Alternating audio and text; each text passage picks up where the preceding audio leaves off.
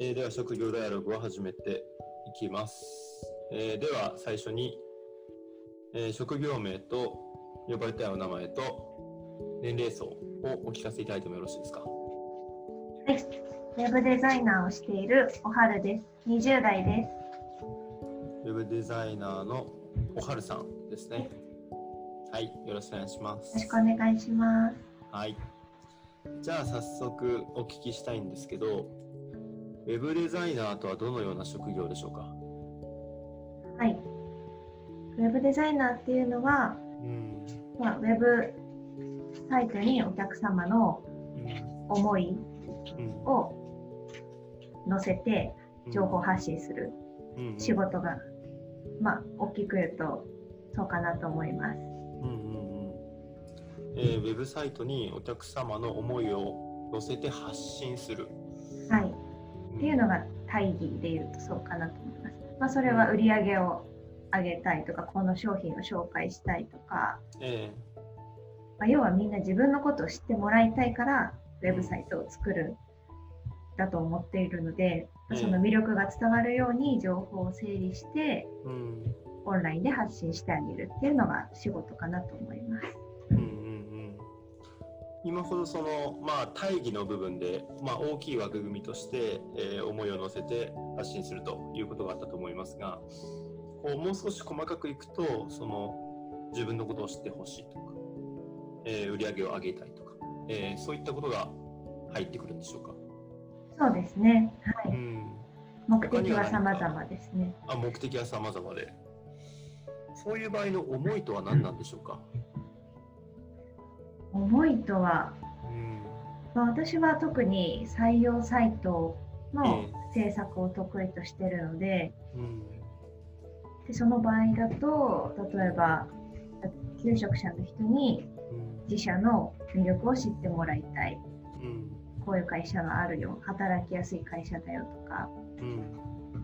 あとは EC サイトとかも作りますけど。うんうん。これだけいい商品を作ってるのでうんでおよりたくさんの人に手に取ってもらいたいっていううん。そういう思いですかね。うんうん。えー、おはるさんはそしたら主にサイトと種類としては2つですかね。採用サイトと EC サイト。はい、あのあとコーポレートサイトも作ってます。コーポ。レートサイト。はい、まあ基本的にはあの楽天とかアマゾンとかえーああいう大規模なサイトになると、うん。ちょっとまたウェブデザイナーの力だけじゃなくて、うん。もっとエンジニアとかうん。の技術が必要になってくるので難しいんですけど、まあ中小企業規模レベルなら、うん。まあ、一般的にウェブデザイナーとかうん。だけで完結できる範囲かなと思います。なんかこう企業規模によって異なる感じなんですか。関わる人たちの人数が変わってくる。あそれどっちもですね、なんかやっうんぱり SEO とかをすごく力入れていこうとすると、うん。専門の人が必要になりますし、やっぱりウェブってすごくやっぱりうん。広くって、うん。やっぱりウェブデザイナーだけでうん全部が解決できるわけではないんですよね。データベース構築したりとか、ええ SEO をもっと設定したりとか、うんあとはシステムを組み込んだりとかっていうのもちょっとうん難しいかなと思います。あウェブデザイナーだけでは。はい。うんさっきおっしゃったウェブが広いっておっしゃったんですけど、はい。ウェブが広いってどういう意味ですか？ああ、すいません。噛み砕いて言うと、えええやっぱり、ウェブに強い人といっても、やっぱりいろんな強いタイプがいて、え一人ではやっぱ知識を賄いきれないので、うんやっぱりプログラマーとかエンジニアとか、うん。あとはコーディングをする専門のコーダーって方とか、うんあとはウェブサイト用のデザインをするウェブデザイナーっていう、うんあ人をくくりにウェブの人って言っても結構いろんな種類がいるっていう感じです。うん。なるほどなるほど。なんかこうざっくりウェブの仕事ウェブに関わる仕事っていう大枠で見たときにさまざまな職業が終わりになるということですね。そうですね、うんじゃあその中でもやっぱりこうウェブデザイウェブデザイナーっていう職業に絞っていったときに、はい、他とは異なる部分っていうのはどこなんでしょう？他とは異なる部分。うん。ウェブデザイナーをウェブデザイナーたらしめてる部分って何なんでしょうか？わあ、難しい質問ですね。でもやっぱり情報を整理する役としては、うん、やっぱり一番重要かなと思いますね。まあでもウェブマーケターとの違いは何だって言ったら難しいんですけど、うんうんうん。今おはるさんの中で情報を整理するっていう言葉が出てきたんですが例えば、えっと、おはるさんが実際にお仕事をしている中で、はい、情報を整理している時のちょっと具体的なシチュエーションを聞きたいんですけど何か思い浮かびますか？情報を整理している時のシチュエーション、まあ、そうですね、まあ、まずはヒアリングシートっていうものを書いてもらうんですけど、フローとしては。やっぱり、ヒアリングシート。やっぱりお客様が何を伝えたいのか、うん、のウェブサイトを使って何を実現したいのか、うん、っていうのがわからないと、やっぱり目的に沿ったウェブサイトも作れないので、まずはヒアリングシート。でターゲットは誰ですか？とか、うんうん、どういうイメージがにしたいですか？とか、うん。どれぐらい売り上げ上げたいですか？ウェブサイトを使ってとか、うん、強みは何ですか？とか。そういうものをまずはヒアリングシートを提出してお客様に記入してもらうっていうところからがもう仕事の始まりかなと思うんですけど、まあ、情報を整理するっていうのがまずそこの部分ですね。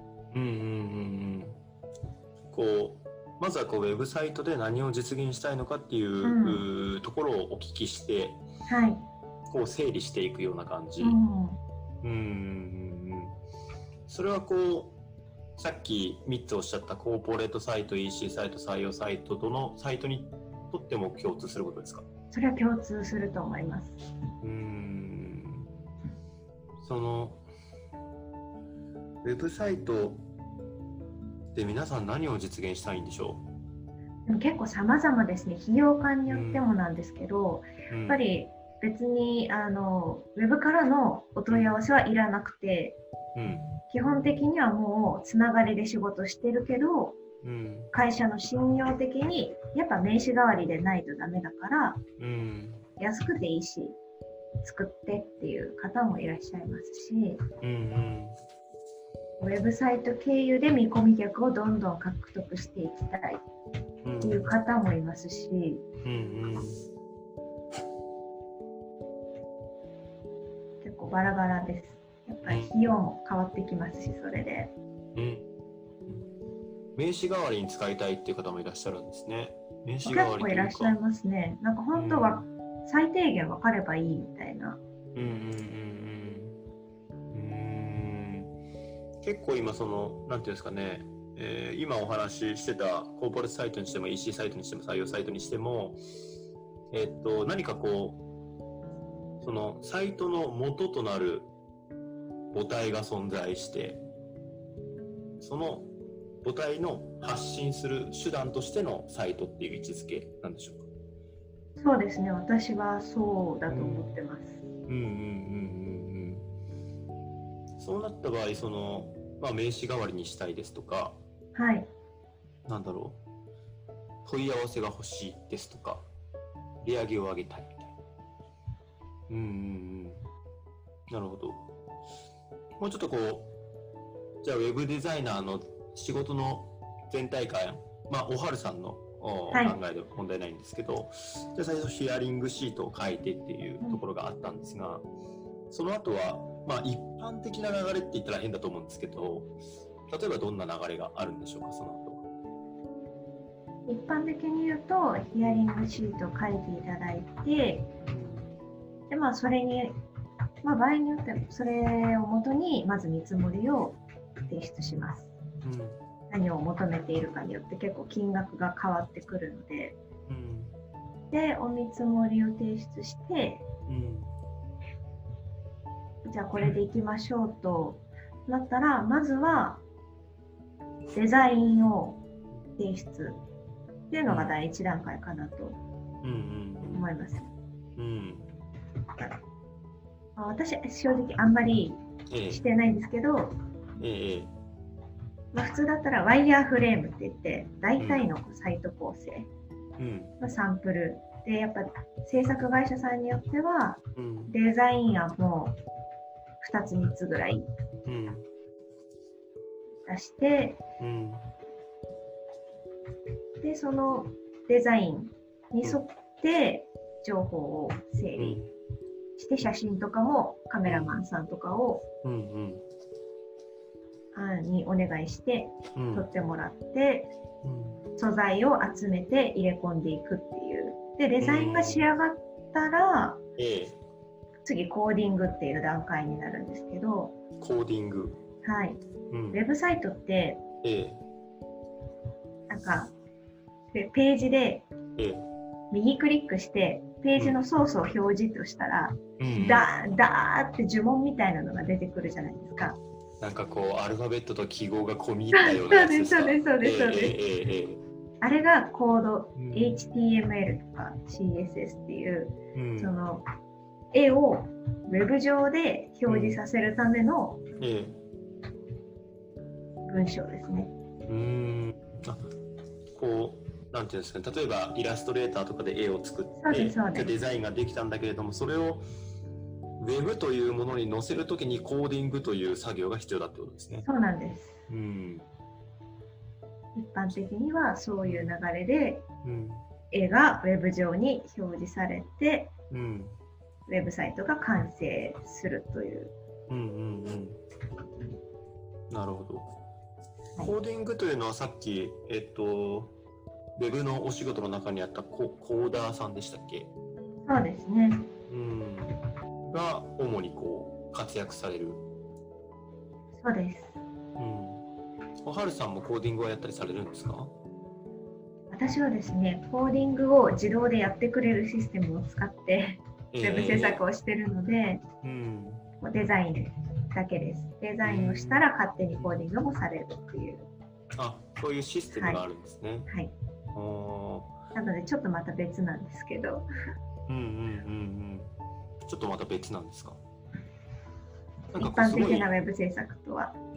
あなんかそのさっきあのはるさんワイヤーフレームのところで私はしないんですけどっておっしゃってて、はい、なんでしょうどこまで一般的な手法ってあるのかなって思ってるんですけどなんていうんですかね。そうですよね。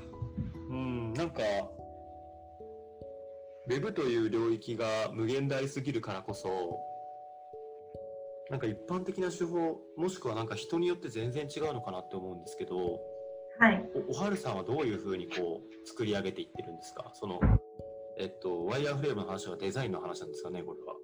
デザインですねワイヤーフレーム。うん、私の場合は、うん、もう最初から、ウェブサイト上でデザインをしていくので、うん、お客様とも構築中から全部 URL を共有して、もう作りかけ状態のまんま見せてます。で、今ここまで進んでるんだな、みたいのが分かるようにして、でもうお客さんが、ここ作り、作ってもらったけど、ちょっと違うわってなったら、その時点で修正して、お客様とイメージをすり合わせて、公開まで無制限で修正対応していくっていう。うんうん、なので私はなんかこれをアジャイル型ウェブ制作と呼んでいます。これまた難しい。今日はあのカタカナがたくさん出るなって思ってます。確かに。ちょっとちょっとあの、あれですね、あの、アジャイル、アジャイル、ちょっとアジャイル聞いてもいいですか？その、あの、あ一般的にアジャイルって何ですかっていうよりは、そのアジャイル型ウェブ開発って、おはるさんがおっしゃってるものが、こう、おはるさんのウェブサイトの構築の仕方だと思ってるんですけど、はい。なんでしょう？何かこう意図性があって多分そういう手法をなさってると思うんですよね。うん、そこをもう少しお聞かせいただいてもよろしいですか？はい、そうですね。まあ、もともと、今の仕事する前は、うん、企業の総務とかに行って、ウェブウェブサイトを発注する側の人間だったんですね。あ、発注する側。はい。うん、で発注して、うん、で、見積もりが300何十万とかで返ってきて、うん、で、ホテルのサイトを作ってたんですけど、えー、なんかその作る過程で、うん、なんかすごいスピード感が遅かったんですよね。なんか、うん、デザインを印刷したものを持ってきてもらって、うん、でチェックして、うん、で OK ですって戻すんですけど、うん、なんか実際に画面で見たらなんかちょっとこんな感じだっけとか、うん、でまたなんかここ違いますって言ってみたいな。結構それが面倒くさいなという感覚があって。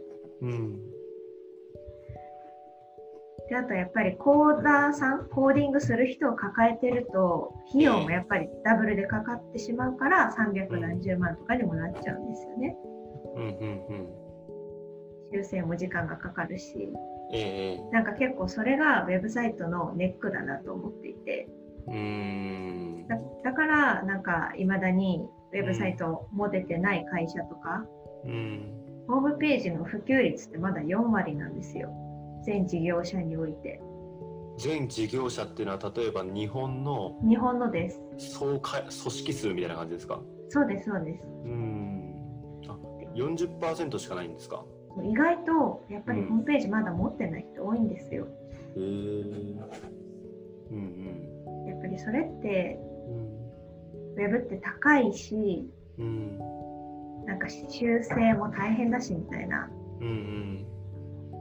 のも一つあるなと思って、うん、ちょっとそれの仕組みをなんとか変えたいと思って、うん、そういうもう最初から URL を共有して画面上で確認してもらって、うん、でコーディングしなくていい分工数も下げるっていう、うん。うんうん、そういう意図で出ます。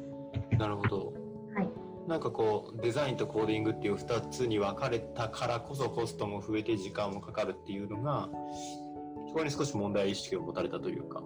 そうですね。それが割と、まあ、昔ながらのウェブ制作感じだったんですけど。うんもう同時にコーディングもしながら今デザインも行って、えー、こうお客様ともやり取りをしながら作っていくっていうのが今のおはるさんのアジャイル型っていう感じですかね。そうです。うんなんかこうちょっとお話を聞いてて興味が湧いたのでお聞きするんですけど、はいまあ、例えば発注する側で時間がかかるなとかお金たくさんかかるなって思ったとしてもじゃあ自分で作ろうっていう発想に至るのがなんでそこに飛ぶんだろうって思ったんですよね。そのなんていうんですかねもっと早く、はい、もっと早く安い業者に頼もうっていう選択肢もあったと思うんですよね。はい。うん。でもそれを今今のお立場っていうのは作るお立場にもなってらっしゃるわけじゃないですか。はい。なんでそこに行ったんでしょう？なんでそこに行ったかというと、やっぱりそれができるツールに出会えてしまってイスラエル初のサービスなんですよ。今使っている、まあ、WIX っていうツールなんですけど、でそれを見つけた時にそれを使って仕事をしている会社って調べてもなかったんですよね。あその WIX っていうサービスを。そうですそうです、コーディング自動でできるみたいな。ええまあ、誰もいないならやろうかなっていう。なるほどなるほど。はい。じゃあもうその業者より先にサービスを見つけてしまったような感じですね。あそんな感じです。うん。そしてそれを担ってる業者がいなかったという感じですね。あんまり前面に出してる会社さんいなくて、うん、まあそれも確かに今までのウェブ制作会社さん、コーダーさんを抱えてるので、やっぱ正社員だと、解雇もなかなかできないですし、うん、でコーダーさんの仕事がなくなっちゃうと、困るっていうのもあるので、確かにそれは前面に出さないよなと思い。うん。なるほど。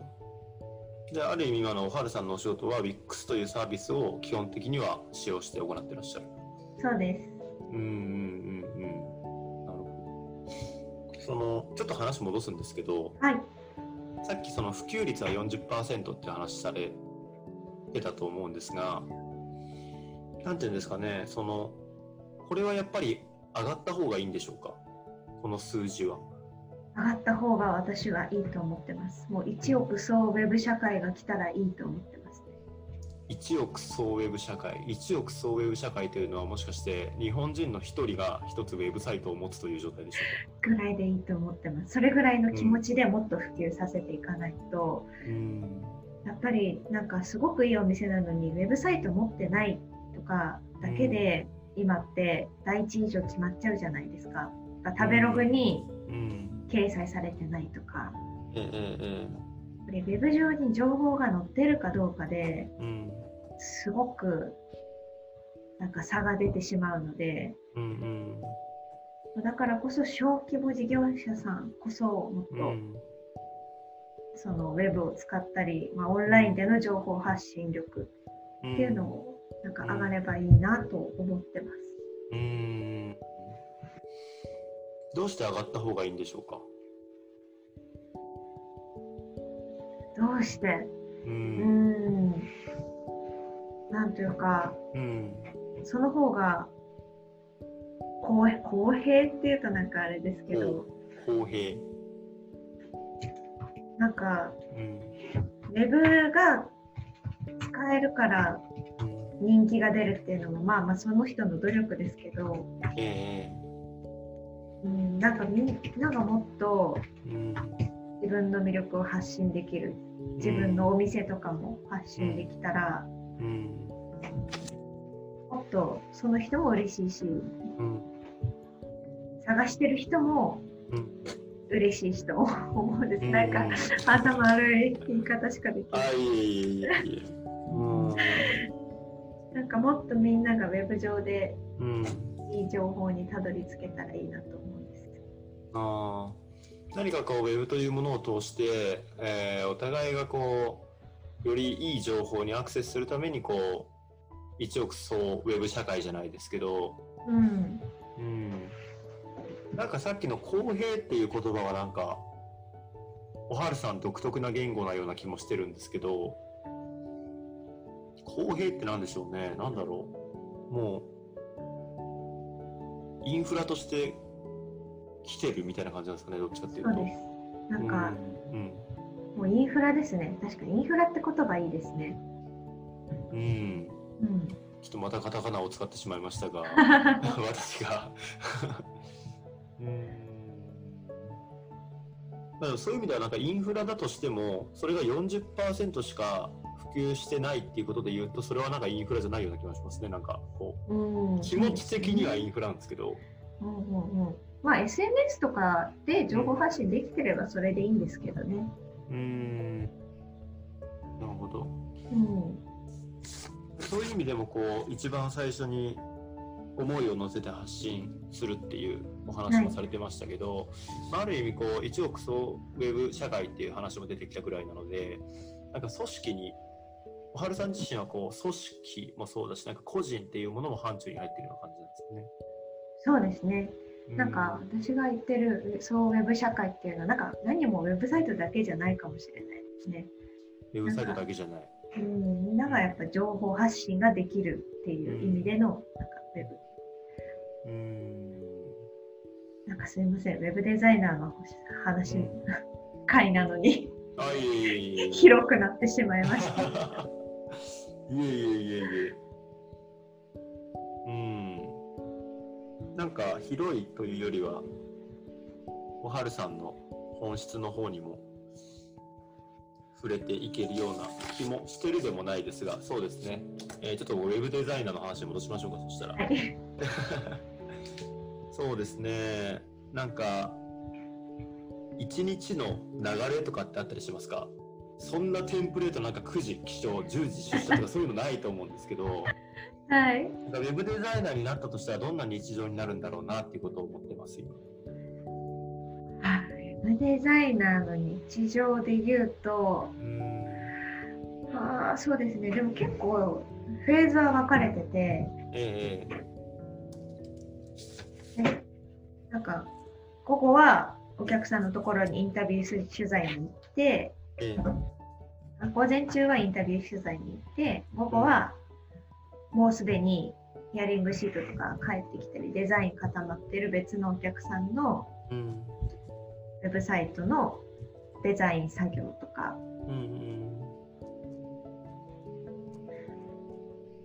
でサイト出来上がったりしてたら、うん、その SEO の設定とか、うん、Google に提出する作業とか、うんうんまあ、でも基本的にはパソコンに座ってる方が多くなると思いますね。今やっぱり Zoom とかで面談もできちゃうので。ああ、なるほど、なるほど。うん、でも本当に友達とかは少なくなると思います。自分から動かない限り。やっぱり、えー、なんかそんなに人と触れ合わないですね。あ、そうなんですか。はい。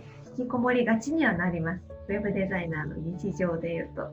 フリーランスだと。と。か自分でやってると。制作会社さんにいるウェブデザイナーさんだったら、えー、やっぱりウェブディレクターっていうのが上にいてその下にコーダーとウェブデザイナーと、えー、とかウェブマーケターととかチームになってるところがあるので、大きいところだと。えー、そういうところだとやっぱチームでやるのかもしれないですね。うん。あフリーランスだとこう自分で全部 やらなければいけないから。そうですね。とかやっぱコーダーさんとかも外部にお願いするとかカメラマンさんも外部なので取材とかは一緒に行くけどやっぱ普段は一人で黙々と作業みたいな日が私も多いです。うん。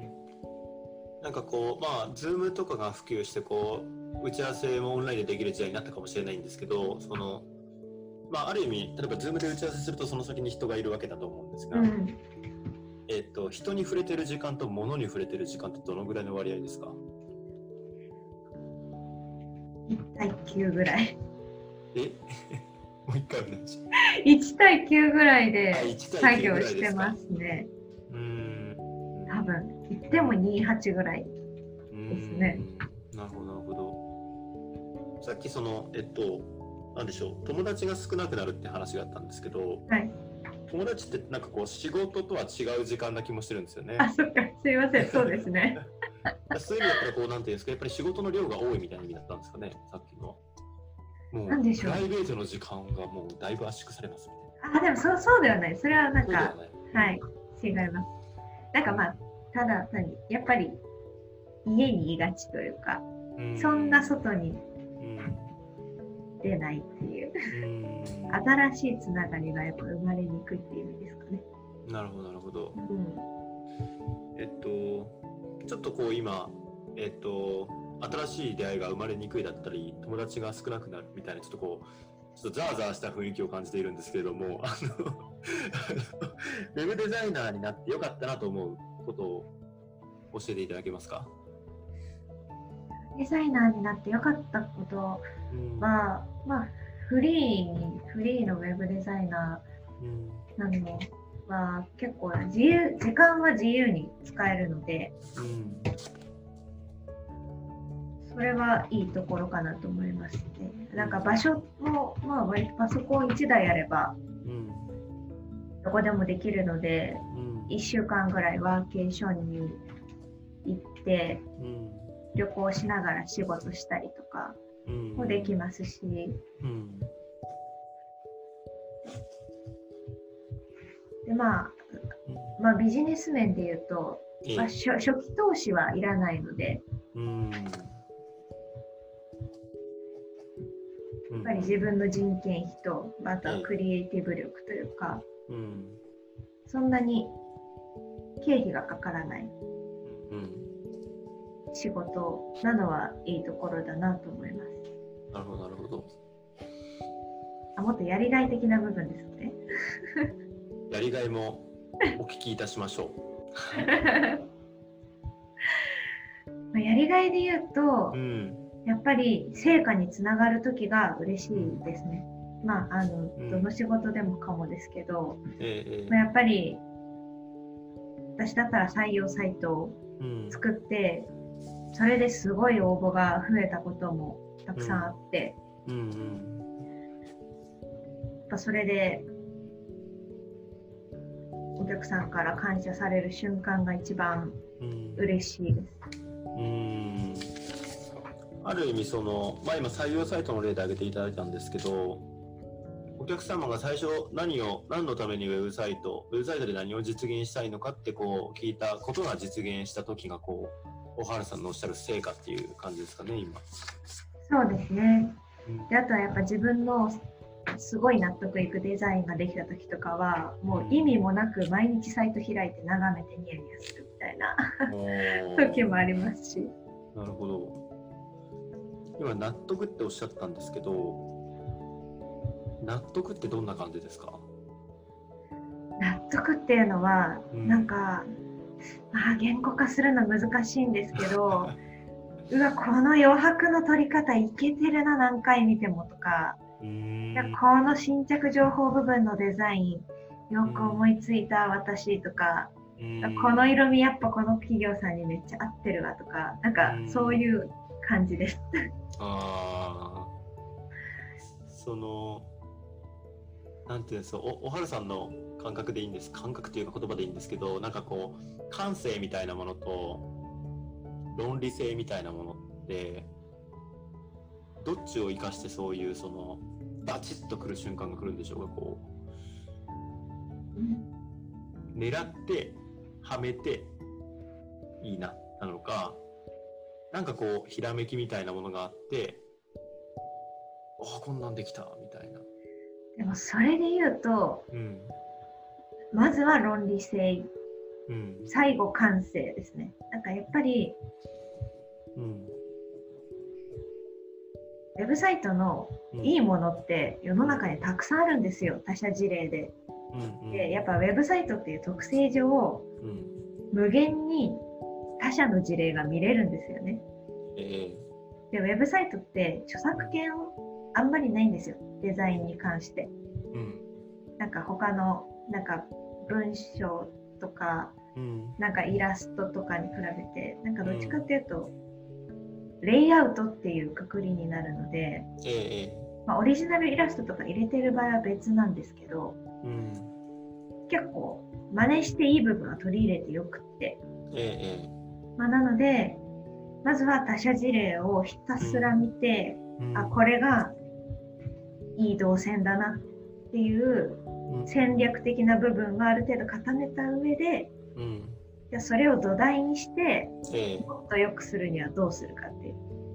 とか、こっちとこっち組み合わせたらもっといけてるデザインになるんじゃないかとか。うんうん、なので土台はもうあって、うん、そこからもう完成って感じです。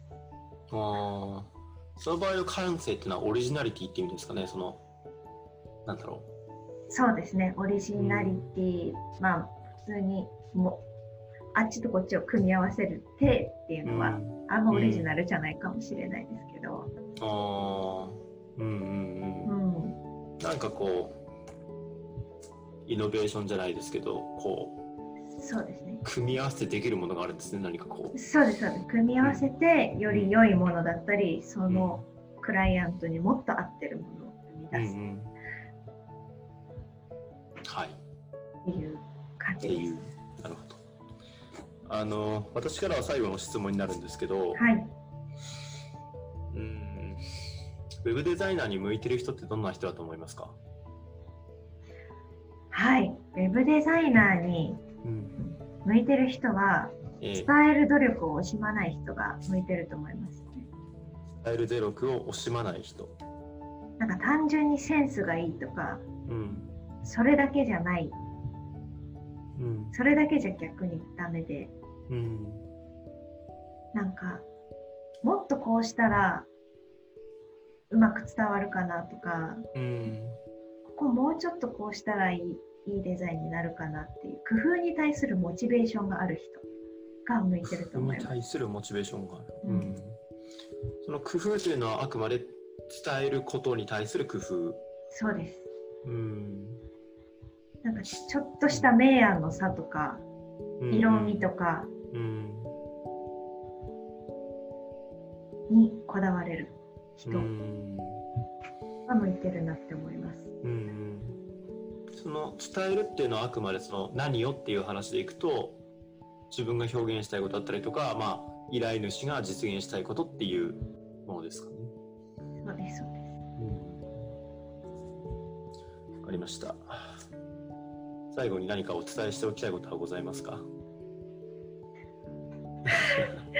伝えたいこと、うん、そうですね、うん、なんかもっとなんかやっぱり女子でも女子のウェブフリーランスのウェブデザイナーがもっと増えたらいいなって思ってます。あなるほど。今、ちょっと少ないと思ってらっしゃる。そうですね。なんか、うん、やっぱり私も意外とやる全然ウェブ業界未経験でできてしまったので、えー、うん、独学で、うん、なのでなんかもっとこういう場所も時間も自由な働き方したいなと思ってる人がいたらすごくおすすめだなとは思いますし、うんうん。うん、そういうデザイナーさんが増えれば、もっとたくさんの人が、ウェブページ気軽に持てる世の中にもなっていくと思いますし。あなんかこうウェブデザイナーっていう方々が世に増えていくことでさらにこう伝えやすい世の中になっていくというか。はい、そうですね。なんかそれこそ女性も活躍、女性活躍みたいなところにもつながるかなと思います。えー、うん。おはるさんの友達も増えると。そうです、友達も。うん。ですよね。なんかさっきこう一人でこう作業する時間が多いみたいなお話をなってたので、こう、うん、なんかこうあ別にそういうわけじゃないんですけど、なんか孤独を分かち合うみたいな、なんか悩みを分かち合うみたいなこともなんかあるのかなと思ったりもしました。そうですね。仕事の話できる人とかがやっぱ増えたら嬉しいですね。はい。はい。以上です。はい。ありがとうございました。ありがとうございました。で、なんか思ったより難しい質問が多くて。すごく自自問自答の時間になりました。自問自答の時間。一回ちょっと職業ダイアログがこれで終わりますね、じゃあ。はい。あ、ありがとうございました。はい、はい、じゃあ、えー、職業ダイアログのウェブデザイナーでした。ありがとうございました。ありがとうございました。